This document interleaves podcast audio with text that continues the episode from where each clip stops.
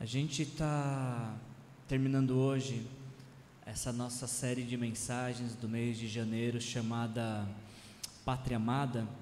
É uma série que a gente realizou no intuito de reaquecer nosso coração, nos fazer ter a consciência de peregrinos despertada, relembrar que vivemos nesse mundo, somos atuantes nesse mundo, nessa sociedade, mas a nossa verdadeira pátria é o lar celestial que Jesus conquistou para nós com seu sangue precioso na cruz. Então, enquanto aqui estamos, nossos pés estão na história, mas o nosso pensamento, o nosso coração e o nosso olhar deve estar na eternidade, naquela que é a oração mais conhecida de todo o tempo Jesus ensinou que todos os seus discípulos devem orar ao Pai pedindo pela vinda do reino dos céus. Ah, e durante esse mês de janeiro nós nos dedicamos então a pensar um pouco o que, que é este reino do céu, que cultura é esta celestial que, que Jesus nos ensinou a pedir que venha a fazer parte do nosso ser, da nossa, de tudo aquilo que nós somos, da constituição do nosso ser. A gente ah, decidiu fazer essa série sobre ah, uma das, um dos sermões de Jesus, o Evangelho de Mateus. Ele é organizado em cinco pregações de Jesus, cinco sermões de Jesus, e a gente se dedicou a estudar o sermão, as parábolas do reino de Jesus, onde Jesus conta ah, sete parábolas que são histórias, narrativas, né? Ah, de, Jesus usava coisas do cotidiano como exemplo, ilustração para falar dos princípios eternos. Então, a gente se dedicou a isso esse, esse mês de janeiro, de aprender um pouco sobre o reino dos céus através das parábolas de Jesus e poder uh, compreender um pouquinho a natureza do reino de Deus. Uh, como é que a gente está por aí? Está conseguindo? Beleza? Eu vou fechar, acho que agora foi, né? Não, não é esse. É um que eu mandei por e-mail hoje.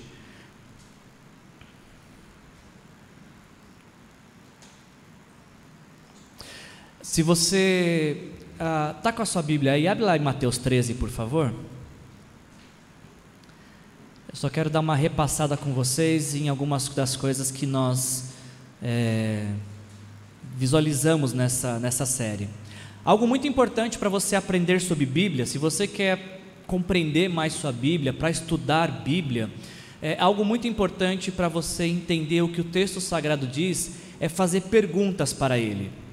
Perguntas básicas como quem está falando, para quem está falando, por que está falando, sobre o que está falando. Essas perguntas básicas te ajudam a, a ter uma, um grande, uma grande compreensão do texto bíblico.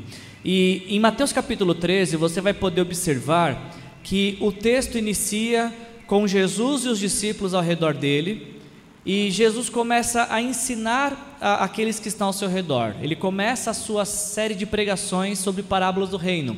Então, na primeira mensagem, o Rômulo trouxe para nós ah, que Jesus disse que ouvintes da palavra recebem a palavra, só existem quatro formas de receber a palavra. Só existem quatro tipos de ouvintes da palavra de Deus. Três, por algum motivo, não recebem a palavra, não retêm a palavra, não vivem a palavra, e apenas um, apenas um desses tipos de ouvintes é que vão guardar a palavra no coração e ser transformados por essa palavra. A minha pergunta é: que tipo de ouvinte você é? Você é do tipo de ouvinte que ouve a palavra e a palavra te transforma? Você é do tipo de ouvinte da palavra. Todo domingo que você vem aqui ouvindo a palavra, essa palavra tem gerado um impacto na sua vida? Ou você se encaixa em uma das outras categorias de ouvintes que ouvem a palavra, mas não a retêm por algum tipo de, de motivo? E aí, depois que Jesus, o Rômulo nos mostrou isso, né, depois que, que o Rômulo nos apresentou os quatro tipos de ouvintes, Jesus falou uma coisa, ele começou a contar as histórias. E perceba que todas as parábolas Jesus diz: o reino dos céus é como. Ele está comparando, fazendo comparações sobre o que é o reino dos céus. Ele está tentando explicar para a multidão e para os seus discípulos algo aproximado do que é o reino dos céus, porque os seus discípulos e nós não temos condições de compreender em sua totalidade esta cultura celestial, esse reino celestial. Então ele usou coisas do dia a dia para explicar. Agora, é, é uma coisa que é tão interessante, como a palavra de Deus é rica, né? Eu sou teólogo de formação, estou terminando meu mestrado em teologia, mas apenas preparando essa série de mensagens que eu me atentei para um detalhe desse texto é que Jesus está pregando em paralelo. Ele, ele faz pregações ou ilustrações conjuntas para falar de uma única verdade. Ah, por exemplo, ah, Jesus ele fala que o reino dos céus é como um agricultor, e a gente vai ver hoje Jesus falando que o reino dos céus é como uma rede de pesca. E nessas duas parábolas, o Bruno já contou para a gente, né, do, do agricultor que semeia joio e trigo, e a da pesca que a gente vai ver hoje, as duas palavras têm um único ensinamento: que o reino dos céus faz distinção de pessoas, que o reino dos céus evidencia aqueles que têm uma vida transformadas por Jesus e aqueles que rejeitam a salvação e transformação de Jesus. Não tem um meio termo. Quando o assunto é reino dos céus, ou somos aqueles que foram invadidos pela cultura do reino, ou somos aqueles que nos fechamos para o reino dos céus. Depois Jesus ele vai contar mais duas parábolas para ensinar a mesma coisa. Na parábola da, uh, do, da semente de mostarda e do fermento, Jesus vai ensinar que o reino dos céus ele cresce e só vai crescer na vida de quem permite tal crescimento. O reino dos céus ele está à disposição de todos, mas apenas aqueles que trazem o reino para dentro de sua vida é que verão o reino crescer, se expandir, tomar conta de todos os espaços do seu viver. E ainda, a gente viu semana passada o Chiquinho mostrando para nós um outro par de parábolas, onde Jesus compara, dizendo que o reino dos céus ah, é como alguém que achou um campo e encontrou uma pérola, como também um comerciante de pérolas preciosas que encontrou uma pérola preciosa. Então, a ênfase não é nem na, no, no tesouro do campo ou na pérola, mas no fato de encontrar. E quem o encontra, seja quem encontrou no campo ou quem o mercador que encontrou, precisa se desfazer de tudo para ter aquilo que é de maior valor. O rei, o Jesus está nos ensinando que isso, com isso que o reino dos céus ele é adquirido ao preço, ao custo de tudo que nós temos. Não tem como entregar metade do nosso viver para ter o reino em sua totalidade. Para receber o reino dos céus, para ter a oração atendida, vem o teu reino, nós precisamos entregar tudo o que temos e que somos a Deus. Aí sim, nós recebemos esse reino em sua plenitude. Ah, então, até o presente momento, é, eu acho muito interessante como Jesus nos mostra isso. E, deixa, e, por, ele, e se ele fala duas vezes, é porque ele quer ser enfático. Quando Jesus ensina a, a mesma coisa de duas formas diferentes, ele está nos tá mostrando, tá demonstrando, é, sendo enfático uh, e incisivo naquilo que ele quer ensinar. A gente vai terminar hoje essa série lendo o texto de Mateus capítulo 13 ah, vamos ler do versículos 47 a 52 e considerar como nós podemos receber o reino que Jesus nos ensinou a pedir em oração. Mateus 13, de 47 a 52.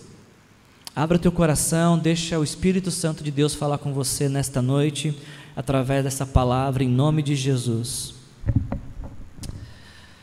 Jesus falando que o reino dos céus o reino dos céus é ainda como, ele é como uma rede que é lançada ao mar e apanha toda sorte de peixe.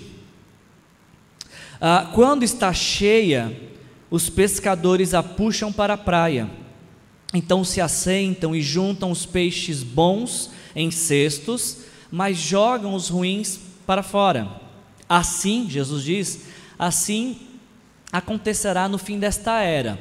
Os anjos virão, separarão os perversos dos justos e lançarão aqueles na fornalha ardente, onde haverá choro e ranger de dentes. Então Jesus perguntou: Vocês entenderam todas essas coisas? Ele está perguntando para os discípulos: Vocês, meus discípulos, entenderam todas essas coisas? Sim, responderam eles. Então ele lhes disse: Por isso, uma vez que vocês entenderam, todo mestre da lei, instruído quanto ao reino dos céus, é como o dono de uma casa que tira do seu tesouro coisas novas e coisas velhas. Até aqui.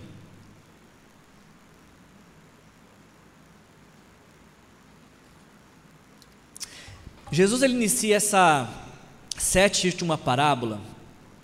Algo muito interessante é que apenas as três últimas parábolas, a parábola do tesouro escondido no campo, a parábola da pérola preciosa e a parábola da pesca, da rede, foi contada apenas para discípulos. As outras parábolas, os discípulos ouviram, a multidão estava presente.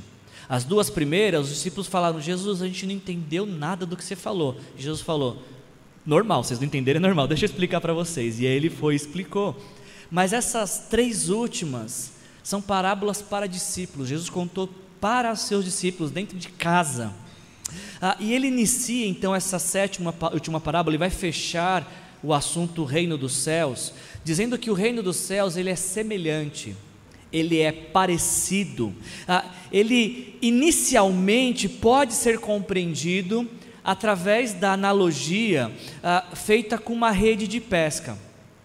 De início, assim, gente, quando estava estudando esse texto, algo que me chamou muita atenção é como Jesus ele, ele é detalhista, né? Porque ele podia contar diversas parábolas, diversas histórias, usar diversos elementos, mas ele usa justamente um elemento, uma figura de linguagem que aquele grupo para que ele estava se, se dirigindo ia entender com uma profundidade gigantesca. Jesus está falando de rede de pesca para quem? Para os discípulos que eram o quê? Pescadores. Esses homens, em sua atividade profissional, antes de conhecerem Jesus, eles eram pescadores. E Jesus fala para eles assim: Olha, o reino dos céus é como uma rede de pesca. Você consegue imaginar a cabeça desses homens voltando um pouco no tempo e lembrando do ofício que eles tinham e de dias em que eles trabalhavam com rede de pesca. Eu achei maravilhoso isso, o fato de Jesus ser tão cuidadoso e tão carinhoso de é, usar um, um, um, um elemento que seria de muito fácil absorção e compreensão dos seus discípulos. Jesus fala assim: o reino dos céus é como uma rede de pesca lançada ao mar seus discípulos sabiam do que ele estava falando. Seus discípulos já lançaram muita rede ao mar. Talvez os seus discípulos não sabiam, é. Tá, mas o que, que tem a ver reino dos céus com rede lançada ao mar? Eu imagino os seus discípulos visualizando a rede sendo lançada ao mar, mas o coração criando uma grande interrogação: aonde Jesus vai chegar com isso? Essa é a primeira coisa que me chamou a atenção estudando o texto essa semana. Segundo, ah, eu acho que nos ajuda a compreender a profundidade desse texto quando a gente destaca ah, que tipo de rede Jesus está falando, porque ah, temos um, eu sei que o Dinho é pescador experiente, ele pode falar melhor para vocês do que eu. Tiverem dúvidas, pergunta para o Dinho, tá? Mas até onde sei, Dinho, me corrige, existem diversos tipos de rede de pesca. Ah, na Bíblia também, quando você lê rede, na Bíblia tem diversos tipos. Um desses tipos de rede ah, que é anunciado na Bíblia, a Bíblia usa uma palavra chamada dictum para falar desse tipo de rede, que era uma rede menorzinha. A gente vê essa palavra, essa palavra, esse tipo de rede, por exemplo, quando Jesus morre e ressuscita, seus discípulos ainda estavam processando a informação e decidem pescar. E aí, lá em João capítulo 21, versículo 6, uh, ah, eles estão pescando, não pegaram nada. Jesus aparece na beira da praia e fala: Olha, lancem a rede ao lado direito do barco de vocês e vocês encontrarão. Eles lançaram e não conseguiram recolher a rede, tamanha era a quantidade de peixes. Essa rede aqui em João 21, 6 é uma rede que um homem pode manusear e está até em promoção na Shopee. Vocês podem ver aí que eu achei, achei com desconto na Shopee, caso alguém tenha interesse. Mas é uma rede pequena, é uma rede que um homem só pode facilmente manusear. Agora, é importante a gente saber que quando Jesus está contando a parábola do, do, reino do céu, dizendo que ele é parecido, o reino do céu se parece com uma rede de pesca, não é a palavra dicton que ele está usando. Lá na parábola que nós lemos, a palavra que Jesus usa é sagene.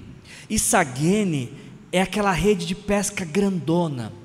Vocês já viram essas redes assim que precisa de muita gente para espalhar, precisa de barcos, é, tanto para levar a rede em alto mar como para trazer também?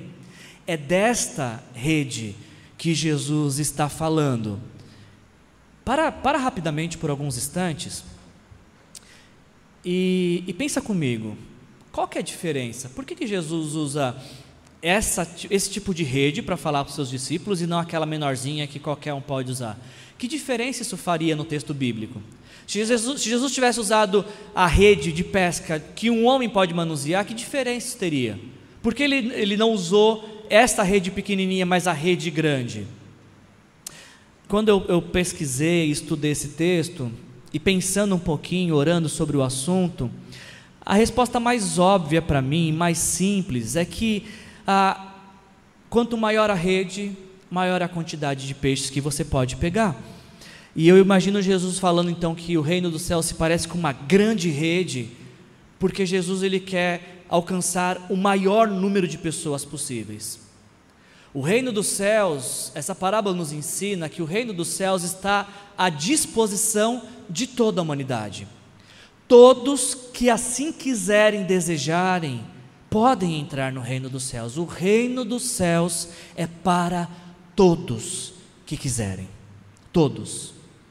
As portas do céu estão abertas. A rede dos reinos dos céus foi lançada na terra para trazer para Deus o maior número de pessoas.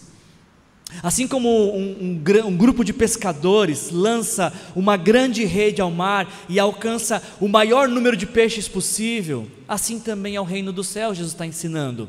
Ele, o reino dos céus foi lançado à terra e, quem, e tem tocado um grande número de vidas ao longo da história.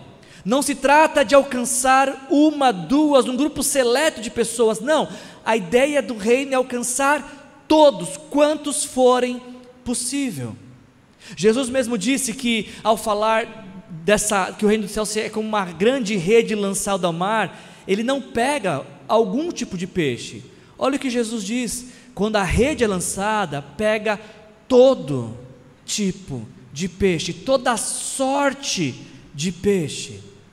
O que nos desafia a pensar que a única missão que Jesus confiou para a igreja, que é proclamar o Evangelho e fazer discípulos, é para todos quantos forem possível. Preste atenção, a, a missão não é fazer discípulo, é discípulos, é plural. É para fazer uma maior quantidade de discípulos que nós pudermos. E aí, quando eu estava lendo isso, gente, eu precisei parar essa semana e, e, e refletir nesse texto, pensando o seguinte: se, se a única missão que Jesus nos confiou, que é fazer discípulos, está sendo trocada por outras prioridades da nossa vida, que tipo de vida é essa que nós estamos vivendo? Será que eu e você, nesta noite, discípulos de Jesus, podemos dizer que estamos fazendo a maior quantidade de discípulos que nós podemos? Ou será que nós estamos sendo levados pelo consumismo deste século e dizendo que nós não temos tempo para fazer discípulos de Jesus e para Jesus? Se nós não estamos fazendo discípulos, a pergunta é: o que, que a gente está fazendo da nossa vida? O que é que nós estamos fazendo com a nossa vida? Como nós estamos gastando a nossa vida? Desde o dia que Jesus escolheu pescadores para ser discípulos, ele disse que esses pescadores passariam a ser pescadores de homens. E isso se aplica também a mim e a você quando nós nos submetemos ao senhorio de Jesus. O teólogo alemão Fritz Henniker, ele diz as seguintes palavras sobre esse texto. Ele fala: por meio da parábola, dessa que a gente está meditando nesta noite, Jesus quer dizer aos seus seguidores, o que vale também para nós hoje, que somente na eternidade será revelado quem terá herança. Não devem eles começar a separar. Cabe-lhes pescar tudo o que conseguirem alcançar. A separação fica reservada apenas para o juízo final. Os peixes eram pescados com grande rede de arrastão. A rede significa a missão, a mensagem de Jesus. Lançar a rede, nesse sentido então, é pregar o Evangelho. Através dos mensageiros de Jesus, que são colaboradores na construção e na expansão do reino dos céus, a rede é lançada ao mar dos povos, a fim de pescar almas. O mar são todas as pessoas, a rede é arrastada por este mar de pessoas, os peixes são pescados. É isso que Jesus está nos ensinando. Lancem suas redes, alcancem o maior número de pessoas, não selecione a quem anunciar a mensagem do reino de Deus. Eu tô, eu gosto de parábolas porque parábolas elas criam uma, um cenário em nossa mente, na minha pelo menos cria, né? E eu estou imaginando então Jesus falando para os seus discípulos que o reino dos céus é como quem lança uma rede para atrair toda sorte de peixe. E quando eu fiquei imaginando essa cena, me vem à mente uma passagem que me fez pensar Jesus fazendo exatamente, exatamente o mesmo movimento. Quando Jesus estava na última semana de vida dele, ele tinha entrado em Jerusalém e ele sabia que aquela entrada em Jerusalém seria para morrer na cruz pelos nossos pecados. Então, dias antes dele ser crucificado, ele disse em João capítulo 12, versículos 31 a 33: Chegou a hora de ser, de ser julgado este mundo. Agora será expulso o príncipe deste mundo. Mas quando eu for levantado da terra, o que, que ele vai fazer? O que, que ele vai fazer? Atrair todos a mim. Jesus falando. Ele disse isso para indicar o tipo de morte que haveria de sofrer. Jesus disse que quando ele subisse à cruz, ele iria atrair pessoas a ele. Assim como o pescador que lança a rede, puxa e atrai os peixes para si, essa imagem me vem na cabeça, Jesus subindo a cruz para morrer em nosso lugar, morrer pelos nossos pecados, e ele disse que este movimento, essa atitude, essa decisão de amor dele atrairia muitas pessoas a ele. E a pergunta que eu te faço é: de que forma que a cruz nos atrai? Por que Jesus disse que a cruz seria atrativa?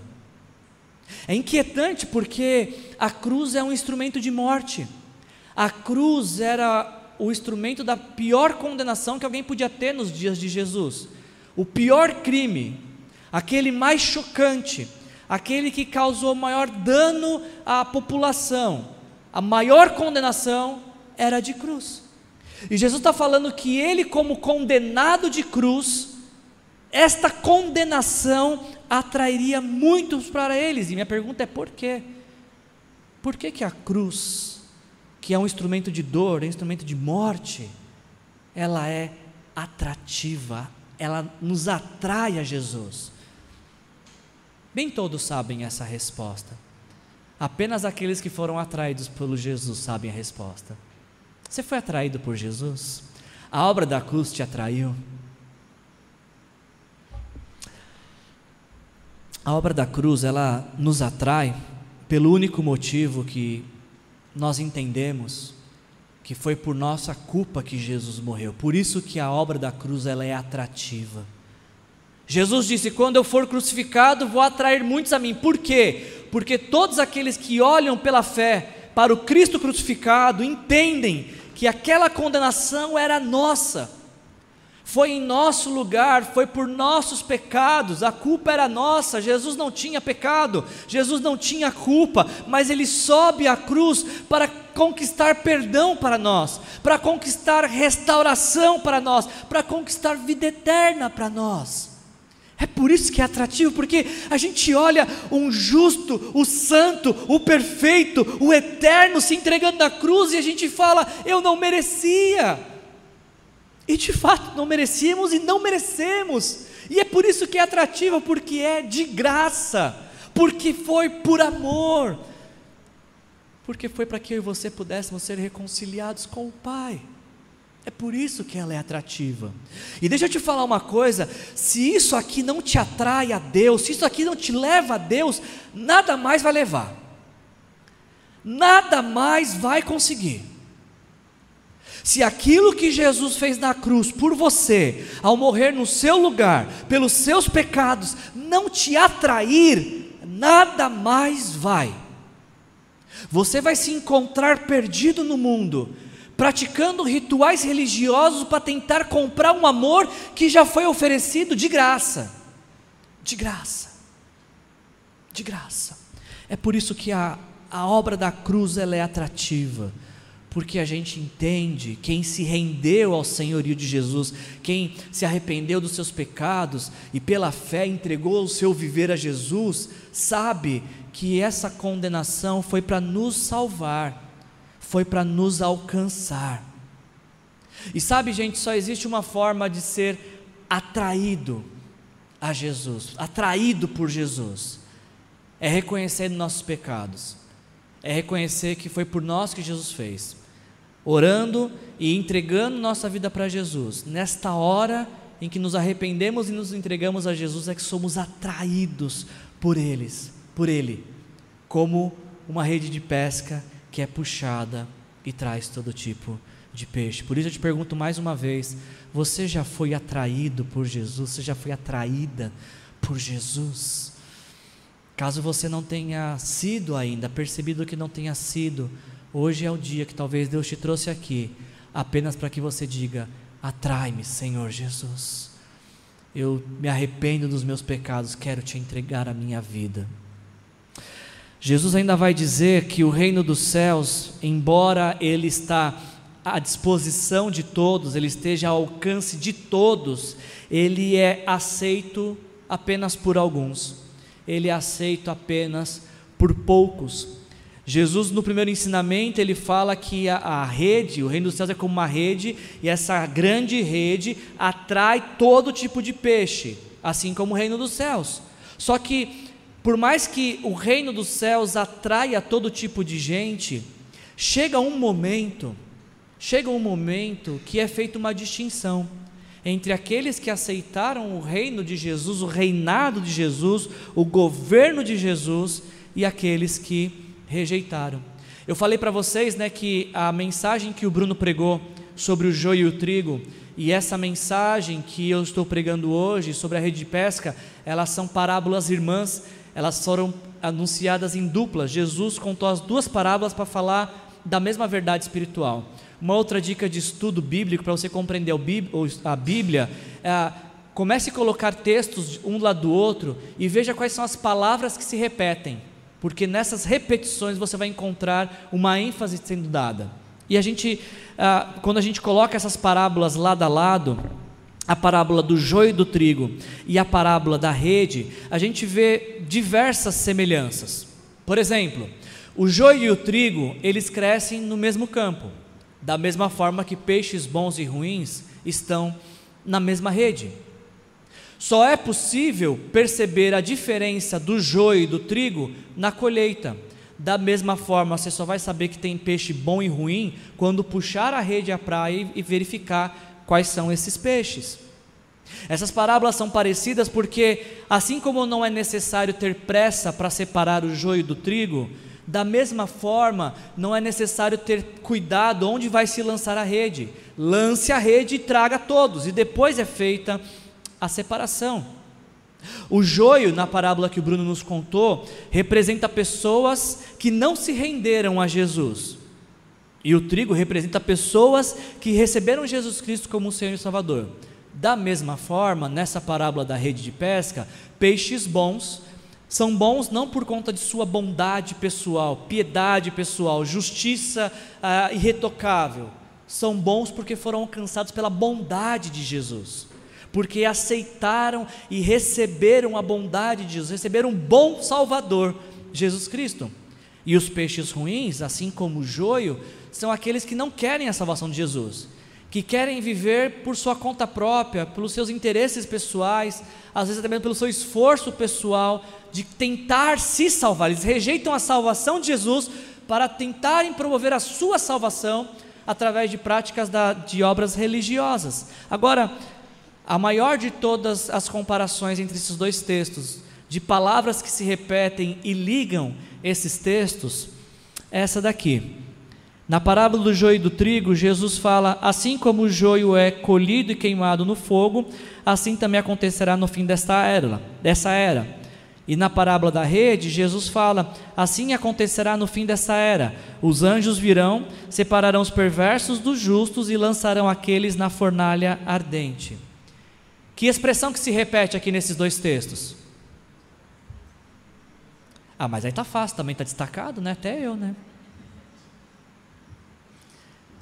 Jesus está falando duas coisas diferentes para contar a mesma verdade espiritual, o mesmo princípio espiritual.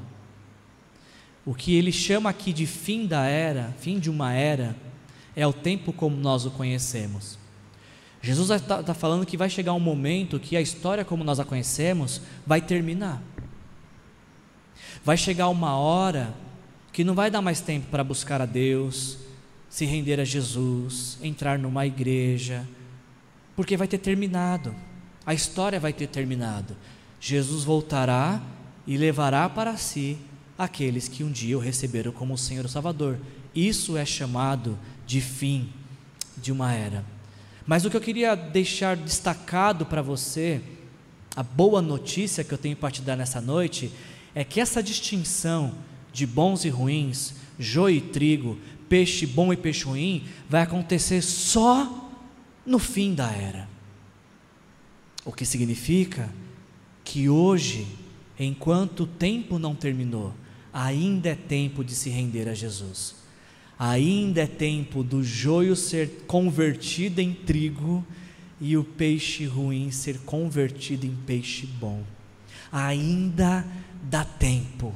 Eu não sei te dizer quanto tempo, Acho que é pouco, mas ainda dá tempo. Ainda dá tempo de nos rendermos a Jesus. Ainda dá tempo de entregarmos a nossa vida para Jesus. Ainda dá tempo de sermos governados pelo senhorio de Jesus. Enquanto o reino dos céus está presente na terra, e esse reino se faz presente através da vida dos discípulos de Jesus, todos têm acesso a ele. Peixes bons e peixes ruins são beneficiados pela generosidade de um Deus que é bom, de um Deus que dá sol, chuva, alegria,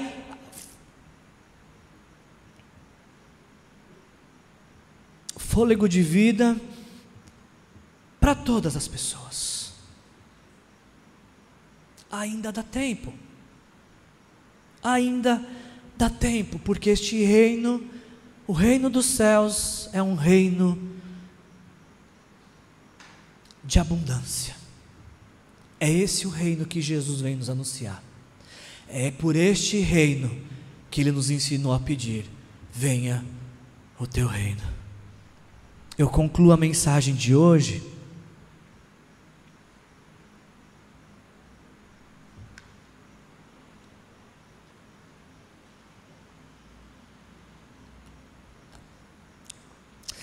Eu concluo com a conclusão do próprio Senhor Jesus. Quando, quando Jesus termina de contar sete parábolas, ele está em casa com seus discípulos e aí ele pergunta: Vocês entenderam todas essas coisas?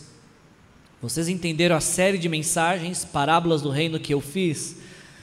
E os discípulos falam: Sim, Senhor, nós entendemos.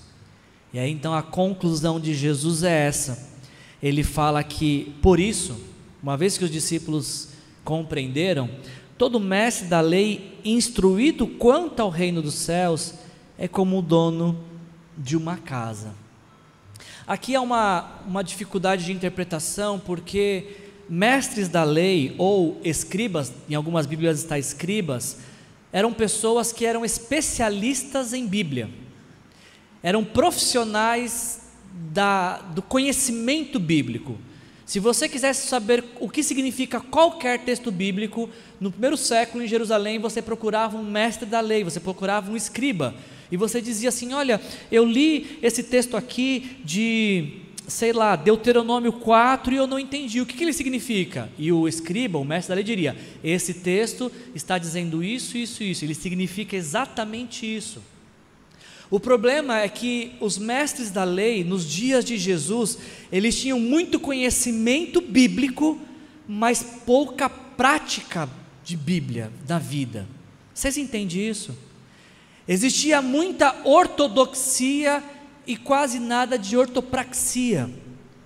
Tinha muito conhecimento, mas pouca prática. Muito saber, mas pouca vida influenciada por aquilo que se sabe. E esses mestres da lei foram aqueles que mais perseguiram Jesus, porque Jesus deixava muito claro a diferença de alguém que conhece da palavra de Deus e, e é conduzido por essa palavra, e daqueles apenas que conhecem de uma forma intelectual, que tem a palavra de Deus como informação em sua cabeça, pura informação. Nos nossos dias também é muito comum isso, você encontrar pessoas que conhecem muito de Bíblia, mas esse conhecimento não se converte numa prática de vida. Não sei se é um choque para você, para mim já foi muito no passado, quando eu comecei no seminário, hoje já não é mais. É triste, mas não é um choque. Existem muitos teólogos, muitos bons teólogos, exegetas bíblicos, que são ateus. Eles entendem o que o texto bíblico está dizendo, eles podem fazer uma excelente exposição exegética bíblica, e no final eles dizem: Mas eu não acredito em nada disso. E, e a, a, a, dificuldade de interpre, interpretar esse texto é porque nos dias de Jesus, Jesus tinha esse embate com os escribas, porque eles não praticavam. Só que Jesus está falando de um outro tipo de escriba, um, esqui, um escriba que é instruído quanto ao reino dos céus. Esse é diferente, porque esse tem a informação que aprendeu em toda a sua vida, ressignificada pelo reino dos céus, que faz toda a diferença. Quando você lê a Bíblia usando como lente a pessoa e obra de Jesus, o texto bíblico é outro.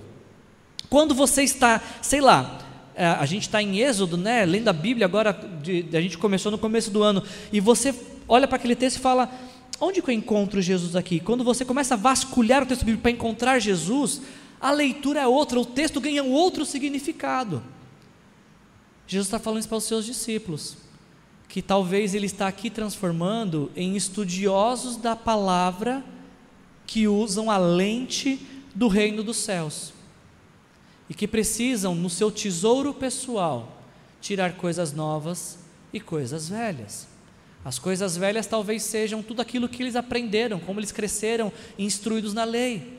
As coisas novas é a novidade de vida que o reino dos céus traz para o coração de todo aquele que crê em Jesus como Senhor e Salvador. Então Jesus ele termina essa história dizendo isso, que os seus discípulos, todos os seus seguidores, precisavam do tesouro do seu coração tirar as coisas velhas e as coisas novas. Tesouros são coisas preciosas, a gente não está falando de coisas ruins, a gente só está falando de coisas que não podem ser mais preciosas que o reino dos céus. E eu, eu, eu lendo esse texto, eu fiquei pensando que no tesouro do meu coração sempre vai ter uma coisa velha que precisa ser substituída pela novidade que há no reino dos céus. O reino que Jesus vem anunciar, o reino que ele nos ensinou a pedir em oração, traz novidade de vida para a nossa velha vida. Eu espero que você nesta noite, antes de sair daqui, possa se render a Jesus pela primeira vez ou quem sabe mais uma vez, para que os novos tesouros do reino dos céus sejam acrescentados em sua vida. Feche seus olhos, vamos orar. Pai, em nome de Jesus, eu quero te pedir, Senhor, que a tua graça nos ajude a, a perceber que o reino dos céus nos alcançou, está à nossa disposição. Obrigado, Senhor Jesus, porque assim como um pescador que puxa a rede para si, quando o Senhor subiu à cruz, o Senhor nos atraiu até o Senhor. Fomos conquistados pela tua salvação, Jesus. Muito obrigado por isso, Senhor. Obrigado porque eu era um peixe podre e ruim. E se não fosse o Senhor na minha vida, eu continuaria sendo podre e ruim. E toda bondade que há em mim, toda virtude que há em mim, só existe porque o Senhor é presente em mim.